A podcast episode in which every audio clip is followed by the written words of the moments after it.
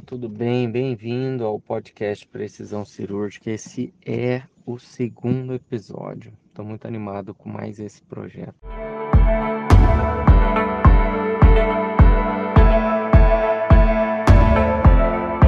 Bom, vamos lá. Hoje eu queria comentar com vocês um fato muito interessante, que é a jornada da cirurgia complexa. Eu falo bastante sobre cirurgia pélvica porque realmente é o que eu faço, considero que faço com excelência e faço há algum tempo já. Eu vou comentar aqui sobre a cirurgia pélvica complexa, a jornada do cirurgião ou da cirurgiã. Vou contar para vocês uma história é, durante a minha formação e que talvez possa ajudar vocês nas cirurgias que vocês estão tentando desenvolver ou já estão fazendo mas ainda não considero que esteja fazendo com excelência. Vocês sabem que eu trabalhei muito tempo no Hospital do Câncer de Barretos e por mais de 10 anos eu fiz muitas cirurgias complexas lá. Uma das cirurgias que a gente começou a fazer, uma das primeiras foi a, foi a esterectomia radical, pela via minimamente invasiva. E um parênteses só para falar que a jornada do cirurgião ou da cirurgiã para ele atingir a excelência, muitas das vezes ela é solitária. Você fazer isso de forma autodidata, ou seja, você mesmo melhorar a sua performance sozinho, ele é muito difícil.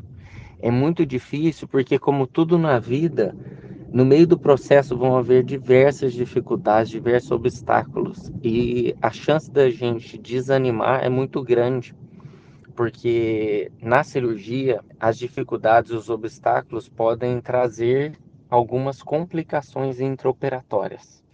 Então, por causa disso, por diversos fatores envolvidos no ambiente da complicação, é muito fácil a gente desistir do processo e continuar fazendo aquilo que a gente vem fazendo já há muito tempo. Então, vou compartilhar com vocês aqui um depoimento de quando eu comecei a fazer a cirurgia esterectomia radical pela via minimamente invasiva, um dos passos é a gente fazer a parametrectomia. Como a gente não havia ainda padronizado esse tipo de cirurgia, a gente começou a fazer a parametrectomia fazendo a ligadura da artéria uterina por sobre o ureter. E é muito difícil fazer dessa forma, mas a gente não sabia isso até a gente começar a fazer. Por quê? Porque é, a gente não acessava a origem da artéria uterina e fazia a ligadura da artéria uterina dissecando o túnel do ureter. Mas o que, que acontecia? Na maioria das vezes, a gente tinha um sangramento da veia uterina, que era posterior à artéria. Muitas das vezes a gente não via, eu não via a veia, mas na tentativa de secar artéria, eu lesava a veia. E o que vocês já sabem isso, né?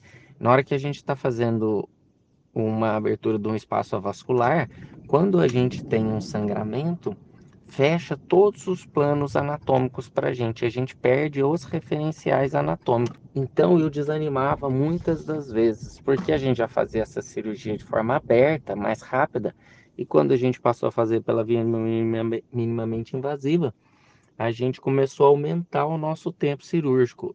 E um parêntese aqui: isso é muito comum, é frequente e não tem nada de errado com isso. Isso vai acontecer na curva de aprendizado de qualquer procedimento cirúrgico que a gente ou não faça ou está fazendo de forma diferente do que a gente já costuma fazer, né? Então, que, qual que foi a minha estratégia, né, a nossa do time na época? para continuar a fazer pela via minimamente invasiva sem desistir do processo. Foi a gente tentar mudar. O que, que a gente fez? A gente passou a ligar a artéria uterina na origem primeiro e com a mão esquerda eu trazia ela ligada e fazia a tunelização do ureter com a minha mão esquerda segurando o paramento, que era o início dele através da artéria uterina. E todo aquele tecido medial artéria umbilical obliterada, eu trazia com a fixação da minha mão esquerda. Então eu ia lateralizando a minha mão esquerda, medial a lateral, e visualizando o ureter e fazendo o túnel sobre ele.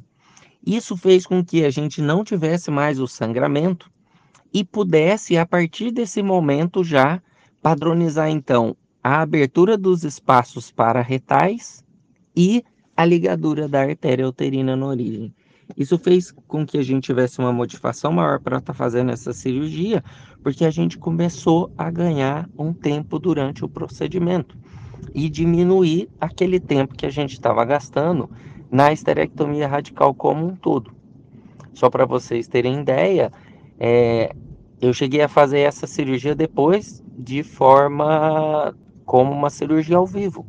E, e vocês sabem, se vocês já assistiram a cirurgia ao vivo, o cirurgião ele expõe as suas fraquezas, né? Mas também ele mostra as suas virtudes durante os processos de dissecção.